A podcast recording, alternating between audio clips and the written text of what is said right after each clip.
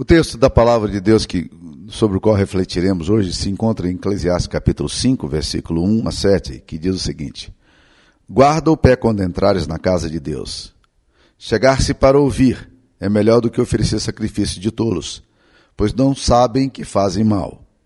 Não te precipites com a tua boca, nem o teu coração se apresse a pronunciar palavra alguma diante de Deus, porque Deus está nos céus e tu na terra. Portanto, sejam poucas as tuas palavras. Porque dos muitos trabalhos vêm os sonhos e do muito falar palavras nécias. Quando a Deus fizeres algum voto, não tardes em cumpri-lo, porque não se agrada de tolos. Cumpre o voto que fazes. Melhor é que não votes do que votes e não cumpras.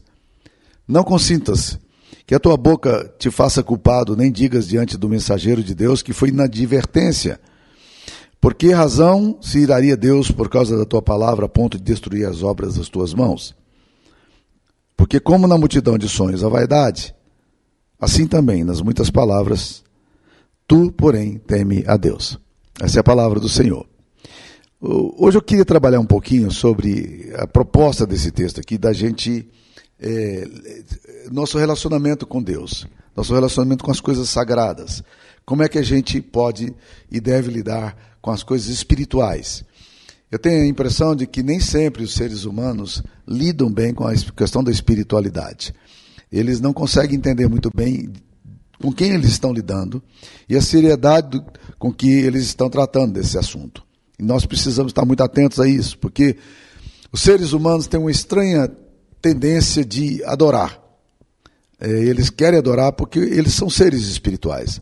Mas, ao mesmo tempo, eles têm a tendência de querer adorar a Deus do jeito que eles acham que deve adorar, e não do jeito que Deus diz que, deve, que devemos adorar.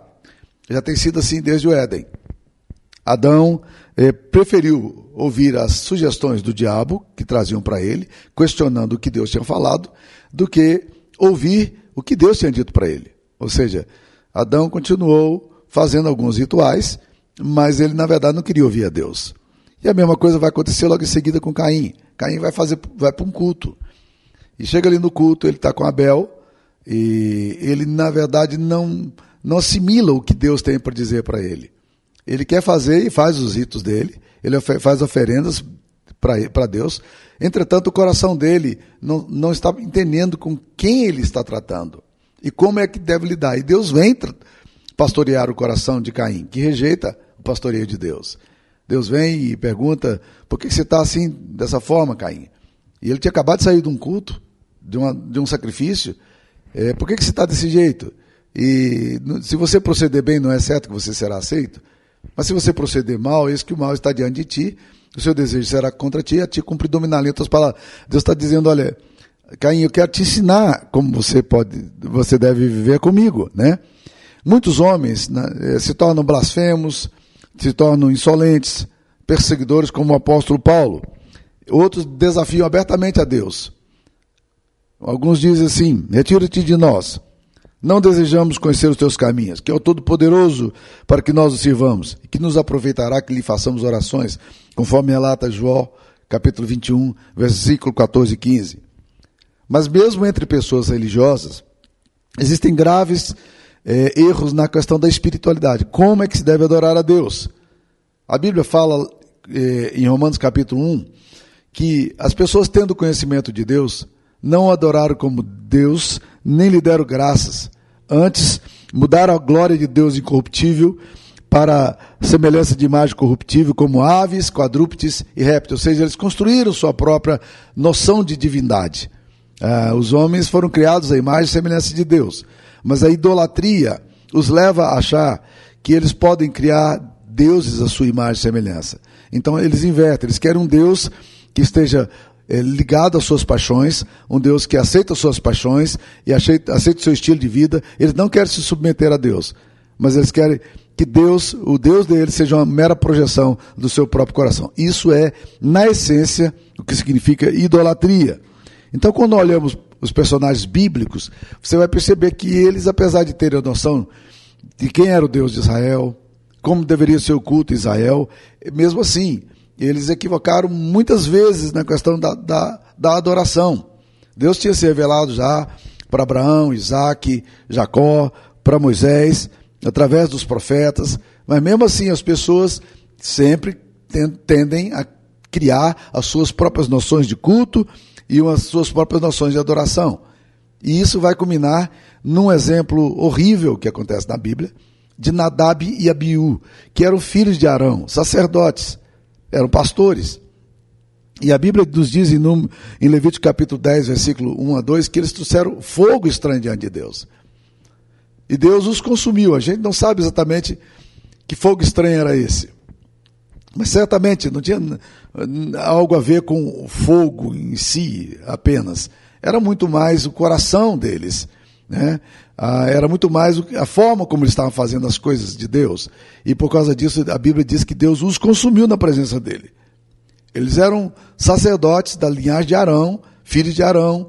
Eles eram aqueles que deveriam trazer, ah, ressuscitar essa geração de, de sacerdotes. Entretanto, eles foram rejeitados diante de Deus, porque eles resolveram fazer um culto à maneira deles, do jeito deles, com fogo que eles mesmos provocavam. Não era o fogo do altar, era o fogo deles. Então, muita gente aí fazendo é, fogo, tem muito reteté, muita coisa acontecendo, mas na prática nós estamos ouvindo o que Deus tem a nos dizer? Nós estamos entendendo o que Deus tem a nos dizer? Então nós podemos tratar de forma sacrílega aquilo que é, que, que, é, aquilo que é, que é santo, nós deixamos de lado, nós deixamos a glória de Deus e fazemos do jeito que a gente quer. Né? O outro exemplo conhecido da Bíblia são os filhos de Samuel. Samuel era um, era um sacerdote temente a Deus, era profeta também em Israel. E a Bíblia diz que os filhos de Eli eram, não se importavam com o Senhor. Eles eram sacerdotes, mas os filhos, os filhos de Eli não se importavam com o Senhor. Mas também os filhos de Samuel não se importaram com Deus.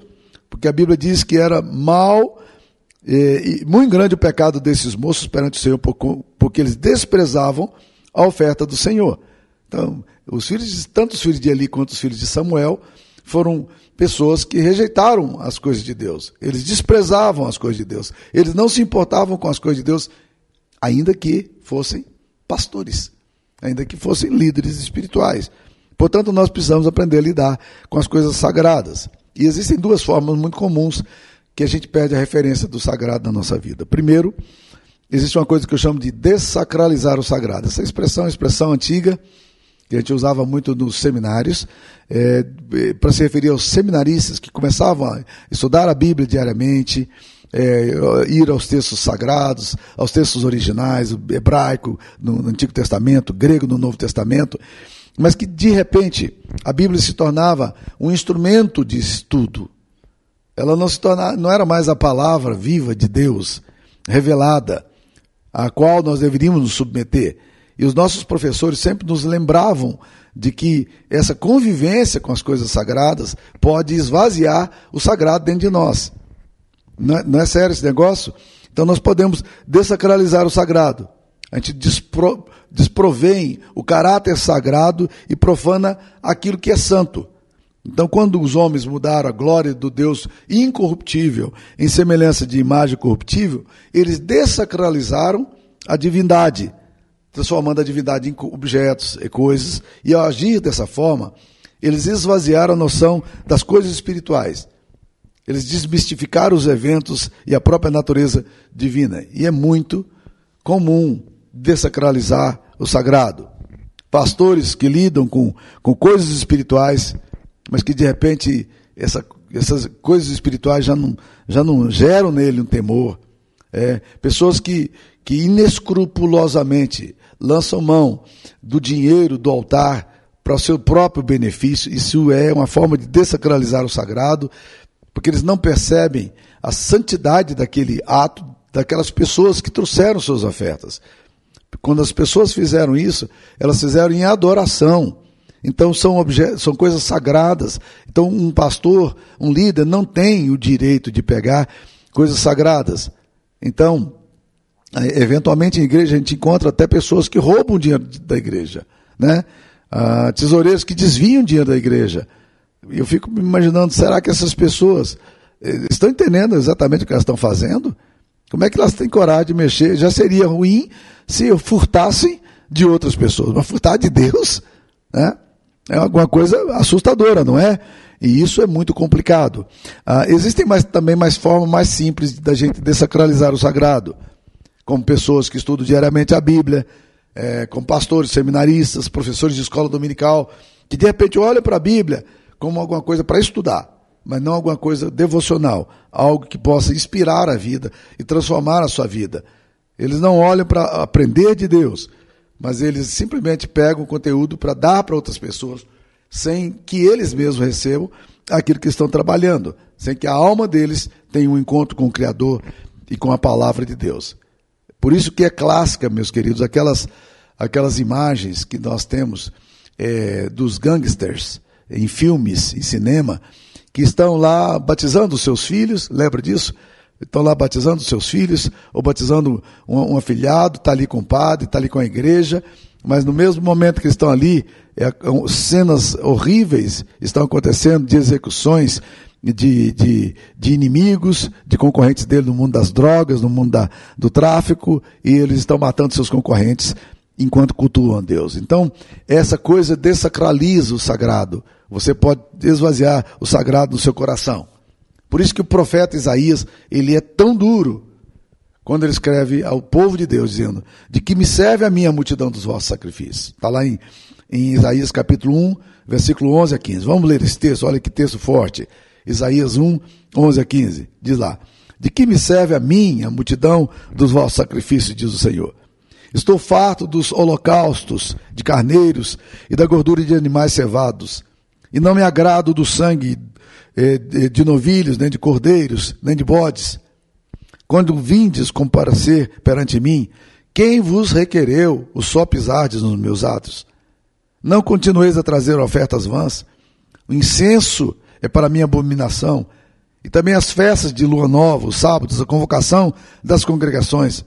Não posso suportar iniquidade associada ao ajuntamento solene. As vossas festas de lua nova, as vossas solenidades, a minha alma as aborrece. Já me são pesadas.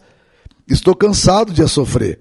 Pelo que, quando estendeis as mãos, escondo de vós os olhos. Sim, quando multiplicais as vossas orações, não as ouços, porque as vossas mãos estão cheias de sangue. Está vendo aí essa, essa espiritualidade que desacraliza o sagrado? E Deus está dizendo: olha, essas coisas que vocês estão fazendo, esses cultos que vocês estão trazendo para mim, porque vocês não valorizam a minha santidade, porque vocês não consideram o caráter tremendo e santo que eu sou, o Deus consumidor, fogo consumidor que eu sou, porque vocês não me temem. Vocês fazem os cultos de vocês, mas vocês estão aí é, com as mãos manchadas de sangue. Estão aí é, repletos de iniquidade. Vocês não querem se arrepender. Vocês querem apenas fazer os ritos de vocês. Por isso o profeta Amós vai dizer no capítulo 5, versículo 22 a 24. Amós 5, 22 a 24. E ainda que me ofereçais holocaustos e vossas ofertas de manjares, não me agradarei deles nem atentarei para as ofertas pacíficas dos vossos animais cevados. Afasta de mim o estrépito de teus cânticos, porque não ouvirei as melodias das tuas liras. Antes, corra o juízo como as águas e a justiça como o ribeiro perene. Olha, Deus está dizendo: olha, os cânticos de vocês, as músicas de vocês, o louvor de vocês são estrépito, né? Estrépito aqueles barulhos irritantes que você ouve, que dói os ouvidos. Eu fico me imaginando quando nós estamos louvando a Deus, de mãos levantadas, adorando ao Senhor, cantando na igreja, e Deus olhando para o nosso coração, dizendo: Afasta de mim o estrépito dos teus cânticos. Não é assim que eu quero que você me adore.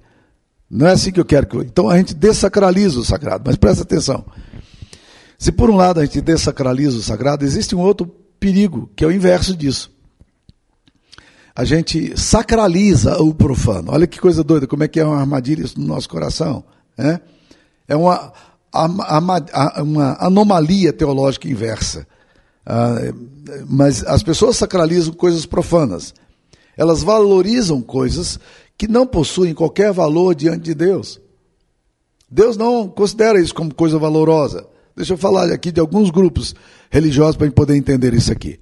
Por exemplo, igrejas evangélicas ansiosas por curas, manifestações e sinais, e que começam a atribuir valores mágicos a coisas que não valem nada. Há um tempo atrás eu passei em frente a uma igreja e vi lá, nessa tarde, é, é, é, nessa sexta-feira, é, sexta-feira de libertação com arruda e sal grosso. Hum? Arruda e sal grosso são elementos da macumba. A macumba que usa isso. Como é que a igreja evangélica vai atribuir valor a arruda e sal grosso? Não, isso não tem valor diante de Deus. Eles estão querendo sacralizar o profano. Pessoas que trazem supostamente águas do Rio Jordão e vendem aquelas águas do Rio Jordão para os seus fiéis, dizendo que são águas da Terra Santa. E daí? Pode até ser da águas da Terra Santa. Mas não dá para atribuir valor mágico a isso aí. Ou pessoas que vendem lenços usados pelos pregadores, é, ungidos, né? Vê esse lenço com o suor deles, porque o suor deles vai poder é, trazer energia positiva, vai trazer cura em casa. Isso é sacralizar o profano. Deus não tem nada a ver com isso aí. Mas vamos lá, nós falamos aí de igrejas é, é, neopentecostais, vamos falar das igrejas evangélicas, que sacralizam coisas, né? Aferram-se, por exemplo, às tradições, elas, elas confundem histórico com revelado, é, temporal com eterno, e aí dão valor tremendo a coisas que Deus nunca deu valor, a determinados instrumentos da igreja, e às vezes até o próprio templo. É interessante essa visão templista Pessoas acham que, que o templo é sagrado, quando a Bíblia, na verdade, fala que o sagrado somos nós. Nós somos o templo do Espírito Santo. Deus não habita em templos feitos por mãos humanas. O templo é um lugar maravilhoso para poder se reunir com conforto, a igreja poder celebrar o nome do Senhor, mas na verdade não, nós não podemos atribuir um valor sacro àquilo que não é sagrado. Mas vamos nas igrejas católicas. As igrejas católicas fazem a mesma coisa, né? Durante anos, igrejas católicas, e acredito que algumas ainda hoje façam isso, vendiam relíquias, que são objetos sagrados dos apóstolos. Uh, houve uma época em que se vendia pedaços da cruz de Cristo. E todo lugar no mundo tinha pedaços da cruz de Cristo sendo vendido por milhares de dólares. E as pessoas compravam aquilo porque achavam que aquilo era sagrado. Alguém chegou a ironizar dizendo que existem tantos pedaços da cruz de Cristo no mundo que se a gente emendasse os gravetinhos um a um, nós teríamos capacidade de dar volta ao mundo de tantos, tantos pedaços da cruz que já foram vendidos. É, é uma forma horrível de sacralizar é, é, peças mágicas, é, ídolos, ofertar para as pessoas coisas que não têm nenhum valor e vendê-las como se fossem santas, imagens, santinhos. Então, essas coisas todas é uma tentativa de sacralizar o que não é sagrado. Essas coisas são profanas. Elas, na verdade, não apenas não têm nada a ver com Deus, como elas são opostas àquilo que Deus é e ao culto que Deus deseja, tá?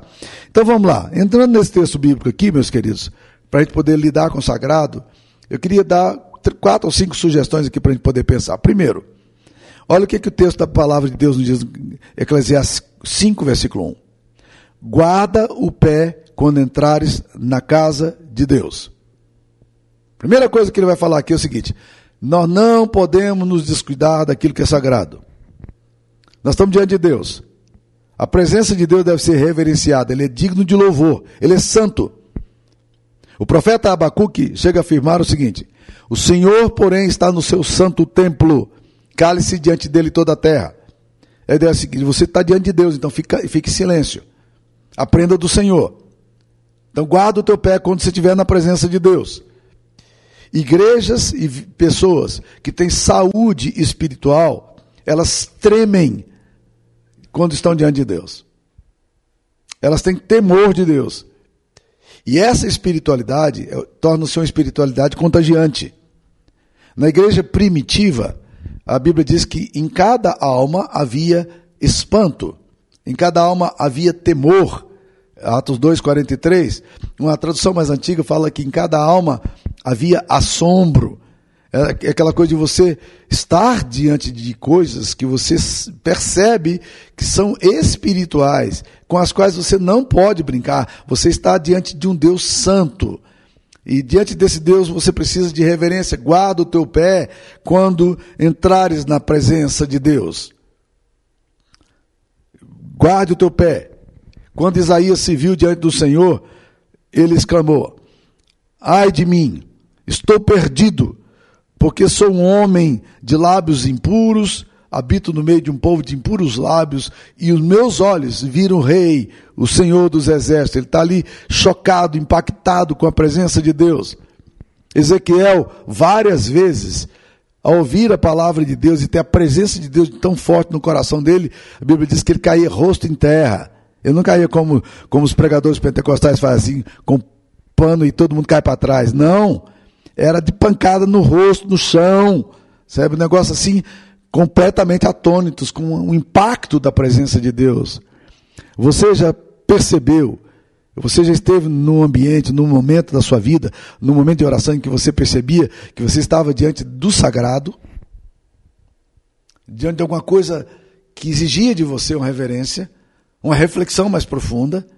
É com essa atitude que nós devemos adorar a Deus. Então guarda o teu pé quando entrares na casa de Deus. Guarda o teu pé quando você estiver diante de Deus. Por isso que o autor aos Hebreus, no capítulo 12, versículo 29, ele fala: Porque nosso Deus é um fogo consumidor. E olha que esse texto o texto escrito no Novo Testamento. O nosso Deus é o fogo consumidor. Então você está diante dele. Então, diante da presença de Deus, trema. Segunda coisa que nós vamos aprender nesse texto aqui é que que antes de fazer sacrifício a Deus, nós precisamos ouvir. Olha lá como é que fala. Eclesiastes 5.1 ainda. Guarda o pé quando entrares na casa de Deus. Chegar-se para ouvir. Chegar-se para ouvir é melhor do que oferecer sacrifícios de tolos. Preste atenção nessa expressão. Eles estão oferecendo sacrifício, mas é de tolo. Porque não agrada a Deus pois não sabem o que fazem. Então, antes, ao chegar-se na casa do Senhor, entenda que ouvir o que Deus tem a dizer é melhor do que você fazer o que você vai fazer. E muitas vezes a gente faz oferendas e sacrifícios de tolos. Porque a gente não entendeu quem é o Deus nosso. Então, a fazer cultos, na missa, ou trazer oferta e dar ao Senhor, será que nós queremos ouvir a Deus e obedecê-lo. Ouvir é melhor do que oferecer sacrifícios. Porque muitas vezes sacrifícios são tolice. Quando Deus deu ordem a Saul, através de Samuel, dizendo: Você vai agora guerrear contra os Amalequitas. E Deus deu ordem dura disse: Olha, você vai e destrói totalmente a tudo que tiver, e nada de poupes, e não traga nada. Nada. Ora, em geral, as pessoas que iam para a guerra, elas traziam os despojos. Elas traziam aquilo que elas achavam: né? ouro, prata, espadas, o que eles pudessem trazer de valor, vasilhas, sei lá, tudo que fosse possível trazer, é, coisas, é, brincos, o que achassem eles traziam. Deus disse: Olha, não é para trazer nada. Quando Samuel se encontra depois com Saul, Samuel percebe que Saul não obedeceu a Deus. Ele tinha trazido uns bois bonitos, uns peós, é, de raça que ele tinha encontrado lá, e ele trouxe. E aí Samuel chega e fala assim: que balidos são esses que estou ouvindo? Diz, ah, é o seguinte, nós, o povo, resolveu trazer lá é, alguns animais para sacrificar a teu Deus. Aí Samuel disse: O que foi que Deus falou para você? Deus não disse que não era para não trazer nada? Ele diz: Olha, Samuel, Samuel disse a Saul: Saul, é, obedecer a Deus é melhor do que sacrificar. O que Deus está querendo não é o sacrifício que você faz. Olha, olha o texto de 1 Samuel 15, versículo 22 a 23, como é um texto forte. 1 Samuel 15, 22 a 23. Tem porventura o Senhor tanto prazer em holocaustos e sacrifícios, quanto em que se obedeça a sua palavra? Eis que obedecer é melhor do que sacrificar, e o atender melhor do que a gordura de carneiros, porque a rebelião é como o pecado de feitiçaria. E a obstinação, cabeça dura, é como o culto, como idolatria e culto a ídolos do lar. Visto que rejeitaste a palavra do Senhor, ele também te rejeitou a ti para que não sejas rei. Olha que coisa tremenda. Deus está dizendo: olha, você rejeitou a palavra de Deus, Deus rejeitou você também. E você agora quer fazer sacrifício? Rebeldia é uma rejeição deliberada à palavra de Deus, aquilo que Deus está falando. Rebeldia não é apenas um escorregão moral, nem é um acidente de percurso, mas é uma clara decisão de ir contra aquilo que Deus diz. E nós fazemos isso por causa da obstinação, pela dureza de coração, pela resistência a Deus. Então, o texto está dizendo assim: olha, chegar-se para ouvir é melhor do que oferecer sacrifício de tolos. O que Deus está esperando de você é obediência. Deus não está esperando o sacrifício. A oferta sua que você faz, o culto a Deus, tudo isso é natural do coração que obedece. Mas o, o, alvo de Deus não é o sacrifício em si, e nem o rito em si. O alvo de Deus é a obediência. Por quê? Chegar-se para ouvir é melhor do que oferecer sacrifício de tolos. Há muita gente oferecendo sacrifício de tolo aí. E nós precisamos aprender a palavra de Deus. Então, antes de fazer sacrifícios, ouça. Terceira lição que nós vamos tirar aqui. Eclesiastes capítulo 5, versículo 2. Vamos lá. Não te precipites com tua boca, nem o teu coração se apresse a pronunciar palavra alguma diante de Deus, porque Deus está nos céus e tu na terra. Portanto, sejam poucas as tuas palavras. A ideia é simples. Não faça votos premeditados, nem faça votos com palavras vãs. É fácil fazer votos diante de Deus, mas sem compromisso do coração e sem querer cumprir esses votos que a gente faz. Considere, por exemplo, os votos que você faz ao se tornar membro de uma igreja. Quando você se torna membro da igreja presbiteriana, você tem que dizer que você crê que Deus Pai, Filho e Espírito Santo são três pessoas subsistindo em forma de uma só, que você crê que a Bíblia é inspirada, é, infalível, única regra de fé e prática. Você tem que declarar também ainda que você se submete à liderança da sua igreja local.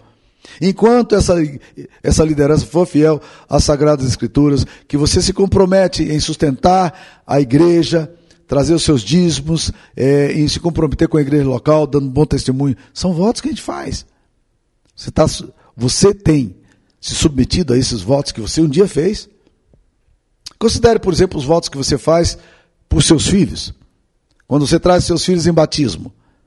E aí você, o pastor pergunta para você, você se, você se compromete é, em trazer seu filho para a igreja, em orar por ele e com ele, diariamente, para que ele aprenda as Sagradas Escrituras e para que ele também entenda que ele faz parte de uma comunidade, e você diz sim, ok? Então, meu querido, cumpra os votos. Ore com seus filhos. Ore, eh, lê a Bíblia com eles. Traga os seus filhos à igreja. Você nem, nem você tem vindo à igreja, quanto mais seus filhos. Mas você tem votos, você fez votos. Então a Bíblia diz: não te precipites com a tua boca, nem o teu coração se apresse a pronunciar palavra alguma diante de Deus. É? E ele diz: é, sejam poucas as tuas palavras e cumpra os teus votos. No versículo 5 ele vai dizer: melhor é que não votes do que votes e não cumpras. Então nós, nós precisamos entender que nós não podemos ser leviando com os votos que a gente faz diante de Deus, não. Muitas vezes nós fazemos votos sem considerar a seriedade dos compromissos. Determinados pais me procuram para batizar seus filhos. Mas como eles não têm compromisso com eles, espiritualmente diante de Deus, eu sento com eles para dizer, querido, você precisa se comprometer você para fazer compromisso pelos filhos. Não é um rito vazio. Você tem votos para fazer. Você vai fazer isso diante de Deus e não vai levar a sério? Uma vez um, um casal me procurou, querendo batizar os filhos deles. E então eu disse para ele: olha, vocês não têm vindo à igreja. E vocês vão fazer compromissos ali que vocês não podem cumprir. E eu não, eu não posso batizar os seus filhos dessa forma. Eu quero um compromisso de vocês, quero um compromisso de vida.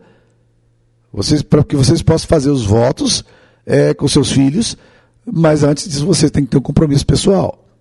Eles se comprometeram comigo de que é, estariam regularmente na igreja como eles votariam diante de Deus, fariam votos diante de Deus. E eles se comprometeram comigo de que eles assumiriam a vida cristã com mais seriedade. Eu batizei os filhos deles. E presta atenção no que aconteceu. Eles nunca mais voltaram na igreja. Nem conversando com eles, nem explicando, nem clarificando. Não fez sentido nenhum. Eram votos de tolos que eles fizeram diante de Deus. E pior, eles trouxeram para eles a si mesmos, trouxeram condenação. Por quê? Porque eh, antes de, de, de, fazer votos, a gente tem, a gente tem que pensar no quem está falando. Não seja leviando com seus votos. Quarta coisa que nós vamos ver aqui, está lá no versículo 7. Porque assim como na multidão dos sonhos a vaidade, assim também nas muitas palavras. Tu, porém, teme a Deus. Então, o temor a Deus ainda é o melhor ingrediente que nós podemos ter, meus queridos irmãos. O temor gera reverência. O temor do Senhor livra-nos de viver uma vida de hipocrisia, porque a gente sabe que a gente está diante de um Deus Santo que sabe todas as coisas. Nós não podemos brincar com as verdades de Deus. E o temor do Senhor nos livra do mal. Jó capítulo 28, versículo 28 diz: a palavra de Deus diz: E disse ao homem: Eis que o temor do Senhor é a sabedoria, e apartar-se do mal é o entendimento. O temor do Senhor é o melhor ingrediente para a nossa espiritualidade. No livro de Gênesis, nós vemos o relato da experiência de Jacó. Quando ele está fugindo da sua casa com medo de Esaú, ele chega lá no meio do deserto.